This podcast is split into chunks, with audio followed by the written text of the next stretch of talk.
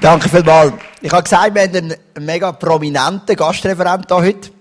Ähm, ich erzähle uns erst etwas, bevor wir dann applaudieren. Das ist der Stefan Hensch vom ICF Berlin. Er hat dort ein ICF aufgebaut, das ziemlich gross ist in Berlin, in dieser wunderschönen Stadt. Und wir sind mal zusammen zu Amerika gewesen, auf einem Vision Trip mit ein paar anderen Pastoren. Der Tobi Teichner, Pass vom ICF München, ist ja da gewesen, noch ein vierter. Und der Andy Struppler, der jetzt ICF Kambodscha leitet, hat den ganzen Trip geleitet. Und offiziell sind wir dort gewesen, zum Killen anschauen. Offiziell. Inoffiziell, um eine gute Zeit haben, Barbecues, gute Flaschen Wein am Abend und viele Gespräche. Und eines so nach einem strengen Tag, Donnerstagabend, das weiss ich noch, hat der Andy gesagt, wir gehen jetzt noch so an einen Teenager, oder einen Studentengottesdienst von der Saddleback Church. Das ist so eine riesige Kirche in Amerika. Und die haben am 7. und am 9. am Donnerstagabend Studentengottesdienst. Und dann haben wir gesagt, wir gehen auf die 9. Also, wer macht am Abend um 9 einen Gottesdienst, oder? Und dann sind wir dort gewesen. Und es ist irgendwie so dunkel dort drinnen. Es ist irgendwie auch irgendwie leblos gewesen. Die Predigt ist recht lang gezogen. Und wir sind alle eingeschlafen die ganze Zeit. Wir sind so zu fünf, da hat vielleicht so 60 Leute gehabt. Und dann fällt das noch auf, wenn da fünf Pastors kommen, du ein bisschen älter sind als alle Studenten. Und wir sind so hinterst hin und der Kopf auf den sind alle eingeschlafen. Und irgendwie, zwischendurch ist immer einer verwacht, hat diesem ein bisschen so ein Dings gegeben, dann sind wir wieder geschwind wach gewesen, und dann sind wir wieder alle eingeschlafen, ist wieder ein anderer verwacht, wieder ein bisschen so einen Schupf gegeben. Und es ist irgendwie noch recht eine peinliche Geschichte gewesen. Aber, jetzt kommt zu Stefan.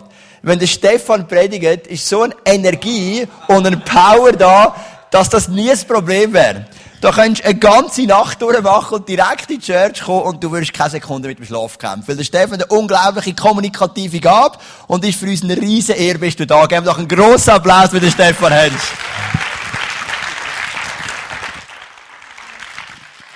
Hey, vielen, vielen Dank. Für mich war bei dem Trip der schlimmste Moment, du hast mich gerade voll auf den Gedanken gebracht. Wir waren äh, frühstücken, aber ich glaube, um die Geschichte richtig zu verstehen, muss man wissen, wo ich herkomme. Ich bin in Ostdeutschland aufgewachsen, so 80 Kilometer südöstlich von Dresden. Damals stand die Mauer noch und es ist Sachsen. Und Sachsen, die Sachsen sind dafür bekannt, dass sie einen ganz grusigen Dialekt haben. So einfach, bibsch, ne, klar. Und wenn immer Witze gemacht werden über Deutsche, nimmt man den sächsischen Dialekt, um die einfach lustig zu machen. Und ich habe in der Schule acht Jahre Russisch gelernt und kein Wort Englisch. Und dann war ich mit meinen vier Freunden in Amerika und wir mussten immer morgens zu McDonald's frühstücken gehen, weil wir da gratis WLAN hatten, um mal wieder ein bisschen Kontakt zur Außenwelt zu haben. Und, und wir sitzen da beim Frühstückstisch und wir haben schön gefrühstückt und ich wollte gerne noch eine Apfeltasche essen, weil ich liebe diese, kennt ihr die Apfeltaschen, wo man sich immer die Zunge verbrennt? Weißt du, weil die immer schön frittiertes Fett und so, also super gesund, vegan und alles, alles völlig in Ordnung. Ähm, und ich wusste nicht, was Apfeltasche auf Englisch heißt. Dann gehe ich zu dem Tisch und sage, hey Jungs, was heißt ein Apfeltasche? Und irgendjemand von denen haut's in die Runde, Runde Apple Tash. Und dann bin ich zurück zu dem Desk mit meinem, mit meinem bisschen Englisch und und der Typ, der dahinter stand, der war ein bisschen stärker pigmentiert, also jemand, der, der ist ähm, eingewandert und hatte auch einen Hilfsjob. Er konnte selber, er hat einen leichten, leichten, sehr leichten, starken Akzent. Ähm, und ich habe gesagt, I want to have Apple Tash. Und er so, what? An Apple Tash. Und ich bin richtig, bin fast nervös geworden. So dachte, sag mal, verstehst du es nicht? Sag mal, äh, kannst du nicht mal Englisch lernen, wenn du hier in dieses Land ziehst? Und dann musst du ja ein bisschen so. Ähm, und dann irgendwann komm ich, drehe ich mich um und sehe meine vier Freunde, wie sie am Boden liegen vor Lachen, wie ich mit Händen und Füßen versuche, die Apple Tash zu bestellen. Also von daher vielen Dank, Joel, für diesen sehr einprägsamen Moment. Es war wirklich, wirklich, wirklich sehr, sehr tief. Ähm, ja, ich freue mich mega heute da zu sein, weil meine Frau und ich mit unseren Kids, wir haben drei Kinder. Ähm, Lisa ist 18, Lenny ist 16 und Pauline ist sechs Jahre. Ja, Pauline war geplant. Ähm, auch trotz der zehn Jahre Unterschied. Und wir lieben es, nach Luzern zu fahren, einfach um zu entspannen. Und wir waren schon so oft da und sind am See lang spaziert. Und deswegen ist es jetzt mal cool, hier zu sein und euch zu sehen und die Seele von Luzern zu sehen, die Hoffnung für Luzern zu sehen. Und ich möchte heute in eine Predigt reinstarten, die heißt Frei für Wunder. Weil ich ich glaube dran, dass Gott Wunder macht.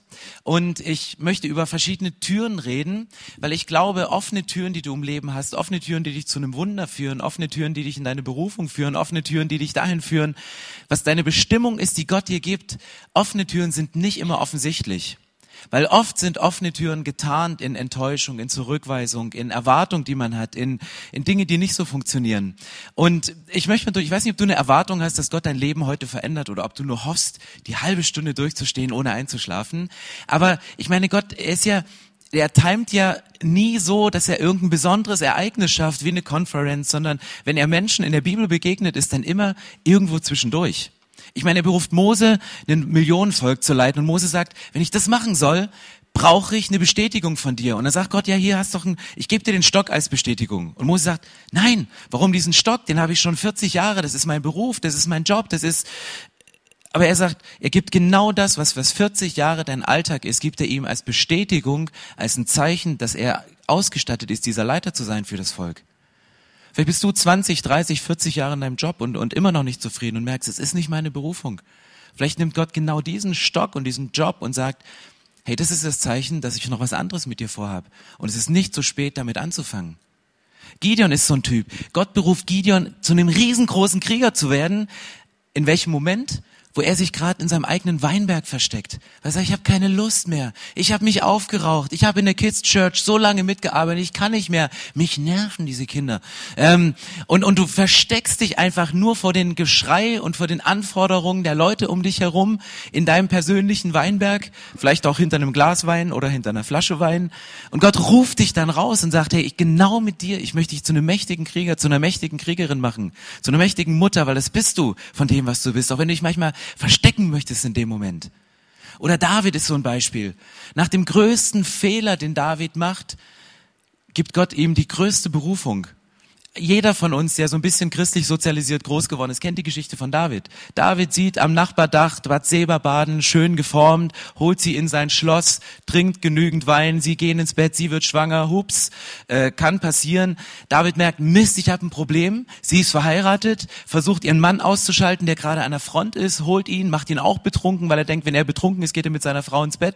Aber der war so loyal, dass er gesagt hat, nein, während meine Freunde an der Front kämpfen, möchte ich nicht mit meiner Frau mir ein schönes Leben Leben machen und, und, und schläft draußen. Und dann kommt, dann kommt, schickt David ihn an die Front, dass er getötet wird und genauso es passiert ist. Und dann kommt ein Prophet zu David und sagt, hey, das war, das war ein Fehler. Und das Kind, was aus dieser Beziehung zwischen David und Bathseba entstanden ist, das musste sterben. Krasses Gericht von Gott in dem Moment. Aber was ist das nächste Kind, was nach dieser Fehlbeziehung entstanden ist? Das war Salomo. Und Salomo hat krasse Bücher in der Bibel geschrieben. Das war die größte Weisheit von Gott. Nach dem größten Fehler von David entsteht die größte Weisheit. Und deswegen glaube ich und erwarte ich, dass Gott heute Morgen Türen öffnet, wo er uns in unsere Berufung reinführt, wo er uns an das Wunder ranführt, was er machen möchte. Und ich möchte dazu in die Bibel reingehen, ins Neue Testament, weil ich, ich liebe die Bibel. Und ihr, ihr seht es, sie ist relativ zerfleddert, weil ich lese ab und zu noch drin. Und ich finde es immer so schwierig zu scrollen auf meinem iPhone, weil das, das Glas ist schon so durchgescheuert. Nein. Ähm, und möchte euch mit reinnehmen in eine Geschichte, die für mich sehr, sehr aussagekräftig ist von der Bibel und wo man Jesus von der Seite kennenlernt, wie man ihn vielleicht noch nicht gesehen hat oder es vielleicht nochmal genau das bestätigt, was in dir drin ist. Und zwar ist das Geschichte in Markus 2 und Markus, gleich im zweiten Kapitel geht's voll zur Sache. Markus ist nicht einer, der so ein langes Vorgeplänkel macht. Da findest du nichts von dem Jesus in der Krippe, sondern es geht sofort los mit der Taufe des Johannes. Jesus wird freigesetzt, Wunder zu machen. Und hier stehen wir kurz vor dem ersten Wunder. Und da steht, Markus 2, einige Tage später kehrte Jesus nach Kapharnaum zurück. Er sprach sich schnell herum, dass er wieder zu Hause war. Da versammelten sich so viele Menschen bei ihm, dass kein Platz mehr war, nicht einmal vor dem Haus. Ist krass. Jesus kommt zurück in die Stadt, wo er aufgewachsen ist und es ist eine Masse von Menschen da. Und Masse ist in der damaligen Zeit nicht unbedingt positiv belegt. Ich meine, wir freuen uns, wenn die Kirchen voll sind. Wenn in Berlin Weltmeisterschaft ist, dann ist am Brandenburger Tor, die Leinwand kann nicht groß genug sein, die Boxen nicht laut genug und wir lieben es, wenn Massen zusammenkommen. Das war damals nicht so. Massen waren immer eine Bedrohung. Masse war immer, immer negativ. Es war eher von der Kultur, dass man sich in kleineren Gruppen trat. Das heißt, es ist nicht ein schönes Moment, was hier passiert, sondern es war eine Masse von Leuten, dass sie nicht vors Haus kamen. Und dann geht's weiter. Während Jesus ihnen das Wort Gottes verkündete, wurde ein Gelähmter gebracht. Vier Männer trugen ihn. Sie wollten mit ihm zu Jesus, doch es herrschte ein solches Gedränge, dass sie nicht zu ihm durchkamen. Da deckten sie das Dach über der Stelle ab, wo Jesus sich befand und machten eine Öffnung, durch die sie den Gelähmten auf seiner Matte hinunterließen. Als, sie, als Jesus ihren Glauben sah, sagte er zu dem Gelähmten, mein Sohn, seine Sünden sind dir vergeben. Deine Sünden sind dir vergeben. Einige Schriftgelehrte, die dort saßen, lehnten sich innerlich dagegen auf. Wie kann dieser Mensch es wagen, etwas zu sagen, dachten sie. Das ist ja Gotteslästerung. Niemand kann Sünden vergeben außer Gott. Jesus hatte in seinem Geist sofort erkannt, was in ihnen vorging.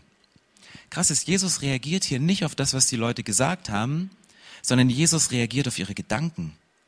Manchmal reagiert Jesus auf deine Gedanken, damit du das aussprichst, was in dir vorgeht. Sie haben es noch nicht gesagt, aber Jesus, er spürte, was in ihrem Geist vorging und, und er spricht zu ihnen. Ich habe keine Ahnung heute, aus welchem Umfeld ihr kommt. Welchen Fehler ihr mitschleppt, den ihr euch seit 30 Jahren nicht vergeben könnt. Welchen Alltag ihr mitbringt, wo ihr mehr oder weniger zufrieden drin seid. In welchem Weinberg ihr euch versteht. Ich habe keine Ahnung. Aber Gott kann sprechen durch sein Wort, durch die Predigt, durch den Geist und kann auf Gedanken, die er mitbringt, Gefühle, die er mitbringt, kann er reagieren, weil das macht Jesus, das ist seine Stärke. Jesus ist nicht jemand, der nahbar bleibt, sondern er geht, er geht rein in unser Leben, er reagiert auf die Gedanken. Und dann reagiert er hier in diesem Text und sagt, warum gebt ihr solchen Gedanken Raum in eurem Herzen? Warum macht ihr dieser Angst so viel Platz? Warum gebt ihr diesem Zweifel so viel Platz? Warum, warum traut ihr Gott so wenig zu? Warum haben, haben diese Gedanken, die, die euch eigentlich distanzieren von dem, was Jesus macht, warum haben die so viel Raum? Warum haben die so viel Volumen? Warum liegt ihr abends wach im Bett und könnt nicht einschlafen, weil euch diese Gedanken nicht einschlafen lassen und sie euch nicht zur Ruhe kommen lassen? Warum gebt ihr diesen Gedanken solchen Raum in eurem Herzen? fragt er sie. Was ist leichter, zu dem Gelähmten zu sagen, deine Sünden sind dir vergeben oder steh auf, nimm deine Matte und geh umher? Doch ihr sollt wissen, dass der Menschensohn die Vollmacht hat, hier auf der Erde Sünden zu vergeben. Und er wandte sich zu dem Gelähmten und sagte, ich befehle dir, steh auf, nimm deine Matte und geh nach Hause. Da stand der Mann auf, nahm seine Matte und ging vor den Augen der ganzen Menge hinaus. Alle waren außer sich vor Staunen. Sie priesen Gott und sagten, so etwas haben wir noch nie erlebt. Ich finde es spannend, dass die Leute waren nicht so sehr von der Predigt von Jesus beeindruckt, sondern von dem Wunder, was durch die Predigt ausgelöst wurde. Und das ist das Krasse, jede Predigt ist nicht für sich etwas, was bewundernswert ist, sondern eine Predigt sollte was auslösen. Wenn du die Bibel liest, es sollte was auslösen und Wunder sind eine Folge von dem, was passiert. Ich möchte einfach mal in den Text reingehen, weil ihr müsst wissen, ich habe eine, eine blühende Fantasie. Also ich denke, es gibt nur einen, der diese Fantasie übertreffen kann, und das ist Joel. Aber ich sitze oft in der Predigt und jemand sagt irgendwas und ich, ich stelle mir das dann bildlich vor. Und oft muss ich so lachen, dass ich dann mich nicht zusammenreißen kann. Und es ist nicht immer der Heilige Geist, wenn ich in der ersten Reihe sitze und lache, sondern es ist oft meine Fantasie, die mit mir durchgeht. Und ich habe mir mal vorgestellt, wie diese Geschichte bildlich, also wie das, wie das da vonstatten gegangen ist. Ich meine, Jesus war da und er war am Predigen und dann, dann waren da diese, diese vier Vier Freunde, ja. Die vier Freunde waren da. Nennen wir die vier Freunde mal, nennen wir sie mal Felix, Franz, Ferdi und Philipp. Okay. Also die vier Freunde, Ferdi, Franz, Felix und Philipp, die sind da und, und haben ihren Freund. Und dieser Freund ist gelähmt und der liegt auf der, auf seiner Matratze sein ganzes Leben. Matze. Matze ist gut. Matze auf der Matratze. Und die vier Freunde, die denken, Ferdi, Franz, Philipp und ähm, Flo, Nein, Flo war es nicht. Äh, Franz. Franz Ferdi für Felix. Felix. Ja, Felix. Felix kenne ich. Ähm, ist ein Comedian. Ein Schweizer Comedian. Wer kennt Felix, den Comedian? Oh, ihr seid zu jung, ihr seid mein Alter offenbart, ist egal. Ähm, genau. Und die vier überlegen und sagen, hey, Jesus ist in der Stadt. Und, und wir wissen, dass Jesus Wunder machen kann. Wir haben viel von Jesus gehört. Wir, wir, wir, wir müssen Matze, wir müssen ihn, wir müssen ihn zu Jesus bringen.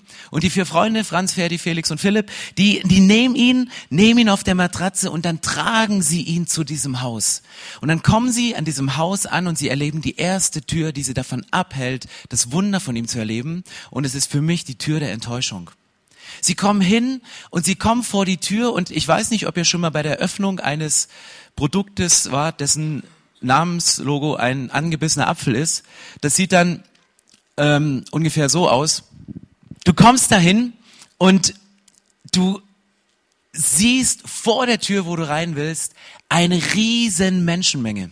Du siehst eine riesen Menschenmenge und kommst nicht rein. Und genau das ist den Vieren passiert.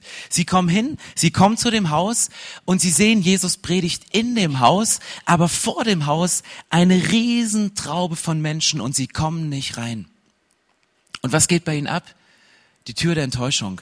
Sie sind enttäuscht, weil sie sagen, wir sind hier, wir wollten unseren Freund zu Jesus tragen und jetzt stehen uns Menschen im Weg, dass wir durch Jesus durch können. Kennst du den Moment, wo dir Menschen im Weg stehen, wo du was von Jesus erwartest, wo du was von Jesus erhoffst, wo du ein Wunder von Jesus, wo du eine kraftvolle Predigt von Jesus erhoffst und dann stehen dir Menschen im Weg?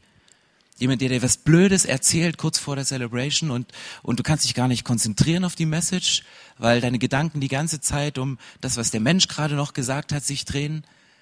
All die Momente, die uns davon abhalten und, und wir stehen davor und, und du erlebst Enttäuschung, weil Menschen dich von dem abhalten, was das eigentliche, was der eigentliche Kern ist von deinem Glauben. Nämlich das, was Jesus sagt und das Wunder, was Jesus machen möchte. Und die vier Freunde, die, die stehen da so und, und, und sehen Matze und, und Matze guckt vielleicht hoch zu seinen vier Freunden und sagt, hey, ihr erlebt gerade Enttäuschung, aber ich musste mein ganzes Leben schon mit Enttäuschung leben. Weil wann immer ihr in irgendeiner Party, in irgendeinem Club wart und habt getanzt, ich konnte nicht tanzen, ich musste auf meiner Matte liegen. Ich konnte nicht aufstehen, ich konnte nicht mitmachen. Und so sind die vier auf einmal die fünf in einer Situation, wo sie eine absolute Enttäuschung erleben. Und dann sehen sie so dieses Haus und wie es in der damaligen Zeit so üblich war, sie sehen das Flachdach drüber und dann sagt, dann sagt Ferdi so zu Franz, guckt so hoch, sagte, wollen wir? Franz zu Ferdi, nee. Franz, doch, nee, doch, nee, doch. Sie überlegen, was, was machen sie? Tür, wir kommen nicht rein, die Fenster gehen auch nicht richtig auf, da stehen irgendwelche Blumen davor, sondern sie überlegen, wie kommen wir dahin? Und manchmal, wenn du an einem Punkt bist in deinem Leben, wo Menschen im Weg stehen und du nicht durchdringen kannst zu Jesus, musst du einfach auf ein anderes Level gehen. Musst du auf eine andere Ebene gehen. Und dann gehen sie hin und sie, sie, sie irgendwie, Franz macht die, die Räuberleiter, steigt noch auf die Schulter, weil er nicht ganz so groß geworden ist und sie, sie gehen dann irgendwie hoch auf dieses Dach und ich glaube, die leben so ein bisschen nach dem Motto, manchmal ist es besser nachher, um Verzeihung zu bitten, als vorher um Erlaubnis zu fragen. Auf jeden Fall klettern die vier Freunde, klettern sie hoch und dann ziehen sie so ihren, ihren lieben Matratzenmatze da hoch, vorher nochmal extra einen Seil um die Matratze gewickelt, weil falls er runterfällt, ähm, könnte ja was kaputt gehen.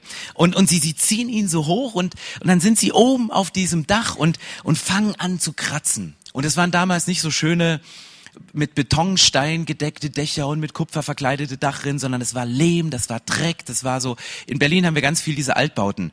Wenn du da eine Lampe an die Decke schrauben willst, da rieselt es einfach nur runter. Und, und ähnlich ging es denen. Sie standen da oben und sie fingen an, das, das aufzukratzen und, und ich weiß nicht, wie es Jesus in dem Moment ging. Jesus stand unten drin und guckte hoch, er merkt auf einmal, wie es vor ihm runterrieselt, er versucht sich zu konzentrieren und so unerwartete Unterbrechungen führen manchmal zu den unglaublichsten Wundern in so einem Moment, aber das war noch nicht abzusehen in dem Moment, sondern sie, sie kratzen da und als so das, das erste Loch da entsteht, guckt Jesus hoch und sagt, hey Jungs, ich mag euren Style. Es war genau mein Weg. Ich bin auch von oben gekommen, durch den Dreck und bin runtergekommen zu euch, um in eurer Mitte zu sein. Ist genau mein Stil. Ich mag euch. Aber Jesus wollte sich halt nicht unterbrechen lassen, weil er musste ja predigen und, und, und bringt seine Message da und immer fokussiert auf die Leute und, und, und, die, und, und die sind da oben am, am, am, am Rübeln und zu machen und, und irgendwann kommt dieser Moment, dass sie Matratzenmatze, den sie gerade außen an der Hauswand so hoch geschlürft haben, ihn dann ganz langsam in diesem Loch runterlassen und er vor den Füßen von Jesus landet. Und dann, dann sitzen sie oben voller Spannung. Hey, was passiert jetzt? Was kommt jetzt? Was, was, was, was macht Jesus? Und, und dann Jesus sieht Matratzenmatze da liegen und sagt Jesus zu ihm, hey, deine Sünden sind dir vergeben. Er sagt, Ferdi zu Franz, sagte, hast du gehört, was er da gesagt hat? Ja, er hat irgendwas gesagt mit deine Sünden sind dir vergeben. Hey, was hat er wirklich? Hat er auch was von Heilung gesagt? Sagte, nee, nee, hat er nichts. Hey, was von Heilung? Jesus, seine Beine, seine Beine, mach seine Beine gesund. Weil also die vier Freunde sind von der Sorte, die nicht aufgeben und nicht an der Tür stehen bleiben, nur weil Menschen ihnen im Weg stehen, sondern die sagen, hey, wir möchten nicht nur dahin kommen, dass wir oberflächlich bleiben. Die Message heute ist nicht für Leute, die bei dem ersten Widerstand, wo sie in ihrem Glauben merken, es geht nicht weiter, aufgeben und wieder umdrehen. Die vier haben sich gesagt, hey, wir sind den ganzen langen Weg mit dir gelaufen. Wir haben dich von zu Hause hierher getragen. Du bist so schwer, Matze, wir tragen dich nicht wieder zurück. Bevor dieses Heilungswunder nicht passiert ist, gehen wir nicht zurück zurück. Wir tragen dich nicht zurück. Und es gibt so Menschen, die sagen, ich bleib im Glauben nicht stehen, ich will weiter. Leute, die nicht eine Predigt, die sie auf Podcast hören, abbrechen, nur weil das WLAN schlecht ist. Leute, die nicht, weil draußen 25 Grad schönes Wetter und Sonnenschein ist, mal die Celebration am Sonntag überspringen. Leute, die nicht sagen, ich habe ein Konfliktgespräch mit meinem Leiter, ich höre wieder auf, sondern die sagen, hey, wenn ich schon mal hier bin, dann bin ich da. Und die Erwartung der vier Freunde war so groß, dass sie sagen, ich gehe weiter. Wir als Christen, wir verpacken das manchmal in fromme Floskeln. Allein wenn wir da vor der Tür stehen und, und nicht, nicht weiterkommen, dass, dass die Leute sagen, ja, es ist halt nicht Gottes Wille, dass du heute geheilt wirst. Ist auch nicht Gottes Wille, dass du heute, dass du heute Jesus kennenlernst, weil ich habe eigentlich erwartet, dass Joel predigt und dann kommt so ein, komischer Deutscher da mit so einem ostdeutschen Hintergrund da, der kommt ja dann rabbert irgendwelche Geschichten auf so einem Hocker. Ähm, sagte, ähm, das ist auf dem Hocker, genau immer locker vom Hocker. Ähm, und dann kommst du mit einer Erwartung, sie sagen, nein, wir möchten da nicht, nicht stehen bleiben, aber sie sitzen da oben voller Spannung und Jesus sagt diesen Satz zu ihm, deine Sünden sind dir vergeben. Kennst du den Moment, wo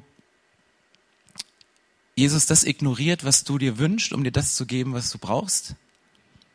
Wo du gebetet hast und wo du, wo du dran warst und wo du dich auch nicht mehr rausreden möchtest mit Entschuldigen, aber du hast das Gefühl, ich, ich kann beten, was ich will und Gott ignoriert das, der hört es nicht, der ist, der ist stumm, da ist, ist doppeltes Lehmdach drüber zu meinen Gebeten. Und es sind die Momente, die es so schwer machen, durchzuhalten, wo wir das Gefühl haben, die Tür der Enttäuschung, die klappt bei uns vor der Nase zu. Und wir kommen nicht mehr weiter. Wir, wir haben nicht das Gefühl, einen Durchbruch zu haben in unseren Gebeten. Und das ist das Spannende in dieser Geschichte, wenn du mal genau in diesen Text reinguckst. Jesus, es steht eine Begründung, warum Jesus ihm die Sünde vergibt. Aufgrund des Glaubens seiner Freunde vergibt er ihn. Weil sie den Glauben hatten, vergibt er ihm die Schuld. Aber wisst ihr, wann Jesus heilt? Nachdem die Kritiker die Hater, die Schriftgelehrten, die Pharisäer in ihren Gedanken anfingen, wie kann er nur? Ist doch Gotteslästerung. Wie kann er Sünden vergeben? Der darf doch nicht. Wieso predigt der voll, wieso predigt Jesus vollmächtiger als sonst? Wieso schlafen wir nicht ein? Wieso? Du merkst auf einmal, diese ganze Negativität in den Leuten kommt hoch. Die ganze, alles, was sie von ihrer Prägung mitbekommen haben, was nicht sein darf, was, was sie nicht zulassen wollen. Und aufgrund des, Aufgrund des Glaubens der Leute spricht Jesus ihm Vergebung der Schuld zu, aber aufgrund der negativen Gedanken geht Jesus einen Schritt weiter und er heilt Matze. Und das finde ich spannend an diesem Text, weil warum macht Jesus das? Und es ist für mich eine Tür der Ablehnung. Und ich weiß nicht, ob du schon mal je in deinem Leben Ablehnung erlebt, erlebt hast. Dass jemand sich von dir zurückgezogen hat, dass jemand dich verlassen hat, dass jemand aufgehört hat, dich zu unterstützen, dass jemand aufgehört hat, an dich zu glauben, dass jemand dir was versprochen hat, einen Job oder eine Beziehung und wo diese Beziehung ist irgendwann aufgelöst worden. Und dieses Versprechen ist nie eingehalten worden. Ablehnung. Ich kenne Gegenstimmen. Und Gegenstimmen ist oft was, was eine Predigt mich extrem beeinflussen kann. Aber wisst ihr, was ich im Laufe der Zeit gelernt habe? Ich habe manchmal das Gefühl, dass Gott ein Musiker ist, dass Gott Gegenstimmen dirigiert und sie zu einem Chor von Anfeuerungsrufen werden lässt.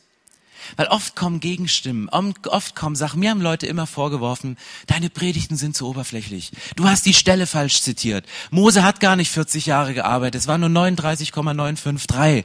Und ich denk dann so, oh, schlecht, ich habe einen Fehler gemacht, Gott kann mich nicht gebrauchen.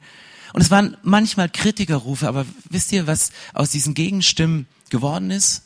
Ich habe gedacht, nein, das will ich besser machen. Ich möchte vorher nochmal nachlesen. Ich schlage morgens nochmal die Bibel auf und guck, waren es wirklich 40 Jahre? Stimmt es wirklich? Weil ich will keinen Schwachsinn erzählen, ich will keinen Nonsens erzählen von der Predigt, sondern ich möchte, ja, mit meiner ganzen Vorstellungskraft, mit meiner ganzen Kreativität in eine Geschichte reingehen, aber trotzdem so nah wie möglich an dem Text bleiben. Und ich weiß nicht, ob du es kennst, in dem Moment, wo Menschen dich zurückgewiesen haben, wo Gegenstimmen kamen, wo Gegenwind kam, dass Gott genau das bei dir gemacht hat, dass Gott Gegenstimmen zu einem Chor von Anfeuerungsrufen dirigiert.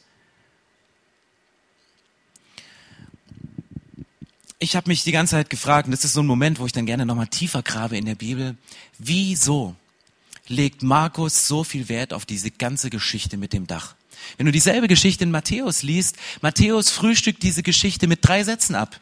Die heißt, sie kamen, vier Freunde kamen, brachten Gelähmt zu Jesus, er sagt, deine Sünden sind dir vergeben, er wurde gehalten in seine Matte und geh umher. Das war's. Markus, Riesendach und Graben und von oben und hoch und runter und mit Philipp, Franz und Ferdi und Matratzenmatze und Jesus und, und diese Gegenstimmen und dass Jesus reagiert auf ihre Gedanken. Ewig langes Kapitel hier. Und ich habe nach, nachgeforscht und dann habe ich festgestellt, Markus hat sein Evangelium aufgeschrieben, weil er die Geschichten, die Petrus ihm erzählt hat, genommen hat, um sie aufzuschreiben. Weil Petrus war ein Augenzeuge. Petrus war die ganze Zeit mit Jesus unterwegs. Und wisst ihr, wo wir hier sind? Wir sind hier in Kapernaum. Kapernaum ist der Geburtsort von Petrus. Das war das Haus von Petrus. Das heißt, Matthäus, der steht auch da drin und kriegt's mit. Matthäus sieht nur das Wunder, ihr seht nur Jesus, das Wunder, was er macht mit der Matratze und frühstückt das in zwei Geschichten ab. Petrus kann sich gar nicht konzentrieren, weil er steht nur da, hört auf Jesus, es rieselt, guckt auf Jesus, es rieselt, er versucht sich zu konzentrieren, es rieselt wieder. Und das sind die Momente, die oft in der Message passieren. Wenn du in einem Umfeld bist, was dir wert ist, was du dir aufgebaut hast, was dir wichtig ist. Manchmal kannst du dich nicht auf das Wunder fokussieren. Manchmal kannst du nicht durch die Tür durchgehen, durch das Wunder, was Jesus machen möchte, weil, weil das ganze Lebenshaus, die ganze Lebensgeschichte mit all den Türen der Enttäuschung, Türen der Ablehnung, den Fenstern, die nicht auf und zugehen und dem Dach, was rieselt und die Sachen, die zerstört worden sind von oben, weil all diese Sachen so präsent sind. Und dennoch schreibt Markus diese Geschichte aus dem Blickwinkel von Petrus auf und sagt, hey, wir gehen einen Schritt weiter. Und was passiert in dieser Geschichte? Was passiert genau da? Jesus vergibt ihm die Schuld aufgrund des Glaubens der Freunde und er heilt ihn aufgrund der, der kritischen Fragen der, der, der Kritiker, der Gegner, der Hater. Und dann spricht er zu diesem Matze und sagt, nimm deine Matte, steh auf und geh. Und dann passiert Folgendes, und das ist für mich die dritte Tür, es ist die Tür des Gehorsams. Er sagt, steh auf, nimm deine Matte und geh. Und dann passiert Folgendes, durch die Tür, durch die er am Anfang nicht reingelassen worden wurde, wo ihm Menschen im Weg standen, genau durch diese Tür verlässt er das Haus wieder. Es gibt Momente, wo du nicht reinkommst und Jesus macht das Wunder in deinem Leben und durch das, was dir die ganze Zeit verborgen war, du gehst da wieder raus. Und Tür des Gehorsams, das, das klingt immer so schön. Und ich habe manchmal das Gefühl, Gott verpackt seine Geschenke in Gehorsam. Das Gottes Lieblingspapier, Lieblingsgeschenkpapier ist Gehorsam. Ich wünsche mir immer erst das Geschenk, um dann gehorsam zu sein. Jesus, gib mir doch die Bestätigung, dass ich meinen Beruf nach 40 Jahren erfolgreichen Jobs zwar unzufrieden ändern kann. Gib mir doch bitte die Bestätigung vorher. Aber nein, Gott verpackt seine Geschenke oft in Gehorsam. Und dann sagt er das zu ihm und sagt er, steh auf, nimm deine Matte und geh. Und wir sagen, ey, logisch, wenn Jesus mir sagen würde heute, nimm deine Matte, steh auf und geh. Also wenn Jesus es mir sagen würde, dann würde ich sofort aufstehen und das machen. Ich möchte es mal übersetzen in, in, in unser Deutsch, in unsere Sprache, die wir sprechen. Wisst ihr, was Jesus hier sagt? Er sagt, mach etwas, was du vorher noch nie gemacht hast. Der konnte nicht laufen. Der lag sein Leben da. Das hat er noch nie gemacht. Ich, ich, ich kenne seine Geschichte nicht. Ich weiß die Ursache für seine Lähmung nicht. Ich weiß die Ursache nicht, was ihn dahin gebracht hatte. Aber mach etwas, was du in deinem Leben noch nie gemacht hast. Und das ist das, das ist Gehorsam. Wenn Jesus dir sagt, hey, geh diesen Schritt, mach etwas. Und, und wisst ihr, wann ich etwas, wenn ich etwas in meinem Leben noch nie gemacht habe und ich mache es zum ersten Mal, wo ich das dann mache? Am liebsten irgendwo im Verborgenen. Irgendwo, wo ich nichts sehe. Also ich wäre so gerne Worship-Leiter. Ich würde gerne so, ich würde so gerne singen, aber ich treffe die Töne immer nicht. Also ich treffe schon Töne, aber nicht die, die die anderen spielen. Ähm, und wenn ich zum Beispiel sagen, Gott sagt mir, ich berufe dich als Worship-Leiter, ich gebe dir einen Dirigentenstab und noch ein Glas Wein, dass die Stimme ein bisschen besser wird und ähm, ich berufe dich dazu. Wenn ich diese Berufung hätte und würde ich es erstmal unter der Dusche probieren, dann würde ich singen, dann würde ich im Auto singen zu einer Worship-CD, dann würde ich irgendwie singen. Wisst ihr, wo er zum ersten Mal das ausprobieren musste? In dem Raum im Angesicht seiner Freunde, die diese Riesenerwartung hatten, dass er geheilt wird und selber nicht wissen, ob er geheilt wird. Kennst du den Moment, wo du für Leute betest und du dir wünschst, dass sie gesund werden? Die, die beten, die haben meistens den größeren Stress als den, für den gebetet wird. Weil man betet vollmächtig, man betet, dass, dass, dass, dass Menschen gesund werden, man betet für diese Wunder und dann kommt dieser Moment, ja, was, was passiert jetzt? Erhört Gott dieses Gebet wirklich oder erhört das nicht? Matze muss aufstehen im, im Angesicht seiner Freunde, im Angesicht der Leute, die ihm im Weg standen, um zu Jesus zu kommen, im Angesicht seiner Kritiker, im Angesicht der Leute, die, die, die vor ihm standen, im Angesicht der Leute, die vielleicht gar nicht wollten, dass er aufsteht, die vielleicht mit seinem gelähmten Status ganz zufrieden waren, im Angesicht seiner eigenen Gedanken, im Angesicht der Gedanken von Leuten, die sagen, ja, mal gucken, was passiert.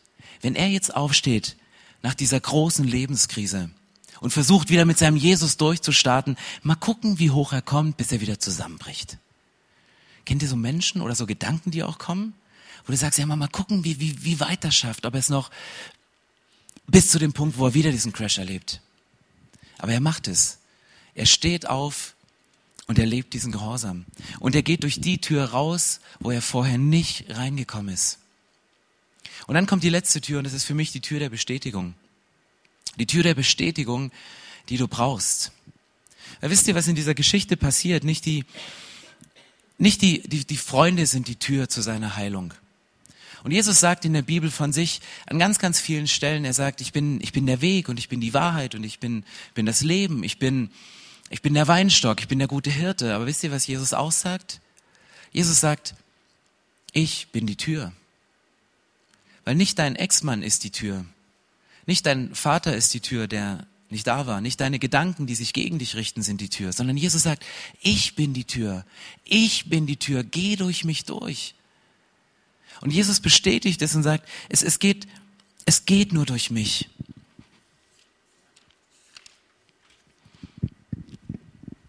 Und Johannes 10 sagt die Bibel genau diesen Satz.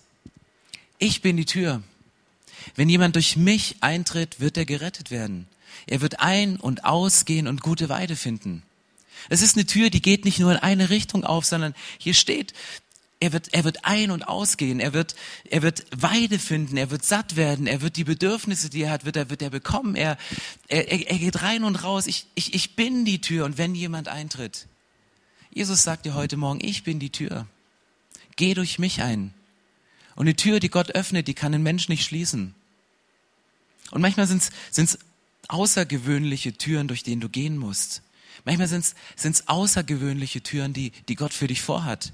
Nicht Türen, die vorbereitet sind, aber vielleicht musst du auf eine andere Ebene gehen. Vielleicht bist du umgeben von Menschen, die, die im Wege stehen, um zu Jesus zu kommen. Die dich, die dich runterziehen. Durch ihr Reden, durch ihr Verhalten, durch das, was sie konsumieren, durch was auch immer. Dann geh auf eine andere Ebene. Geh, geh mal, geh hin und, und guck dir das von oben an, was Jesus macht. Weil Menschen sollen dir nicht im Wege stehen, um zu Jesus durchzudringen. Und was interessant ist, was Jesus hier sagt, Jesus sagt nicht zu dem Matze, ich nehme dir deine Matratze weg. Der hat ihm die nicht geklaut. Jesus ist nicht mit der Matratze abgehaut und sagte, hey, ich nehme die mal mit, so ich brauche ein Predigtbeispiel für die nächste Predigt. Ey, ich muss ja von meinen Wundern erzählen. Also, hey, ich bin Jesus. Glaubt mir ja keiner, wenn ich nur davon erzähle, dass jemand geheilt worden ist. Ich brauche schon Beweis. Er nimmt ihm die Matratze nicht weg, aber er sagt, hey, Matze, hör auf, Leute dafür verantwortlich zu machen, dass du da, wo du jetzt bist, nur dahin gekommen bist, weil deine Freunde dich dahin getragen haben. Das, was dich dein Leben lang getragen hat, das trag du jetzt. Nimm es in die Hand. Nimm die Matratze und, und, und geh damit raus. Das ist der nächste Schritt nach dem Gehorsam. Das ist die Bestätigung für ihn. Und Matze nimmt seine Matratze mit und kann sie hochhalten und sagen, ja, das hat mich mein Leben lang getragen, hat mir vielleicht auch ein Stück meiner Identität gegeben. Aber ich mache nicht länger meine Freunde dafür verantwortlich, sondern ich gehe mit Jesus mit der Tür daraus. Und das ist das, was die Bibel sagt. Tür der Bestätigung. Jesus ist die Tür. Nicht Umstände in deinem Leben. Nicht die Ausbildung, die du hast oder die du nicht hast, sondern Jesus ist die Tür. Und Offenbarung 3, Vers 20 sagt Jesus diesen Satz, siehe, ich stehe an der Tür und klopfe an. Wenn jemand meine Stimme hört, die Tür öffnet, zu dem werde ich hineingehen und mit ihm essen und er mit mir. Dieselbe Stelle. Gute Weide, ein- und ausgehen. Jesus sagt, ich stehe an der Tür, ich klopfe an und wenn jemand meine Stimme hört, wenn, wenn jemand aus dem vielen Gelaber von dem Berliner davon meine Stimme rausgehört hat, diesen einen Satz, dieses eine Beispiel oder diese eine Geste, die ihm irgendwie rausgerutscht ist, ich stehe an der Tür und ich klopfe an. Wenn jemand meine Stimme hört und öffnet, dann gehe ich zu ihm ein. Und ich gehe zu ihm ein und ich werde essen mit ihm und er mit mir. Wisst ihr, der Moment sonntags, wo es in deinem Herzen pocht, das sind nicht irgendwelche Emotionen. Das sind nicht die Akkorde, die du gerade wunderschön spielst, sondern die Bibel sagt, es ist der Heilige Geist. Es ist der Heilige Geist, der anklopft und sagt, hey, mach die, mach die Tür von deinem Herzen auf. Und die Tür der Enttäuschung kann manchmal so, so knallhart zu sein, dass unser Herz zu ist. Und ich glaube, dass heute ein Morgen ist, wo, wo du dein Herz nochmal aufmachen kannst und sagst, ich, ich weiß genau, wovon du redest. Ich habe Enttäuschung erlebt, ich könnte ein Buch drüber schreiben. Ich habe Ablehnung erlebt, hey, das geht gar nicht. So weit wie ich zurückgedrängt worden bin in meiner Berufung zu Jesus, kannst du dir nicht vorstellen. Ja, und ich, ich, ich möchte gehorsam sein, aber es gelingt mir auch nicht immer. Aber ich möchte heute deine Bestätigung, Jesus, ich möchte heute, da wo du klopfst, mein Herz aufmachen. Weil offene Türen sind nicht immer offensichtlich getarnt in Ablehnung, getarnt in Enttäuschung. Und wir werden heute die Zeit haben und ich finde es genial, dass ich genau den Sonntag erwischt habe, wo ihr Abendmahl habt. Wir werden jetzt eine Zeit haben, wo die Band weiter Worship spielt und wir können die Zeit nutzen, um links und rechts von der Bühne nach vorn zu kommen und, und Abendmahl zu nehmen. Jesus ist auf diese Erde gekommen. Durch den Dreck durch. Er ist da. Und Jesus ist die Tür zum Vater. Er hat durch das, was er am Kreuz gemacht hat, was wir symbolisieren durch das Brot und durch den Traubensaft, er hat seinen Körper zerbrechen lassen. Das stärkste Wesen dieser Welt, nämlich Gott selber, begegnet uns in seinem schwächsten Moment, nämlich am Kreuz. Und Jesus sagt, ich bin stark in, in dir. Du musst nicht stark sein. Ich weiß, dass deine Enttäuschung dich geschwächt haben, dass die Ablehnung dich geschwächt hat. Aber nutz die Zeit, jetzt während der nächsten Lieder nach vorn zu kommen und Abendmahl für dich zu nehmen, vielleicht heute mal als ein ganz besonderes Zeichen. Und zu sagen, Jesus, ich komme mit meiner Schwäche zu dir, um, um deine Stärke abzuholen, weil du bist in mir stark. Und ich möchte die Tür meines Herzens nochmal neu aufmachen. Wir werden auch an der Seite stehen mit dem Gebetsteam. Ich werde auch, mich auch mit hinstellen, um für dich zu beten wenn die Tür vielleicht eingerostet ist und es knarrt so sehr und du sagst, ich, ich, ich, ich will es gar nicht aufmachen, weil ich möchte gar nicht sehen, was dahinter ist. Hey, möchte ich motivieren, heute an die Tür aufzumachen. Weil Jesus ist die Tür. Und Jesus klopft an und er fragt, machst du dich heute auf, um dich für mich zu öffnen? Amen.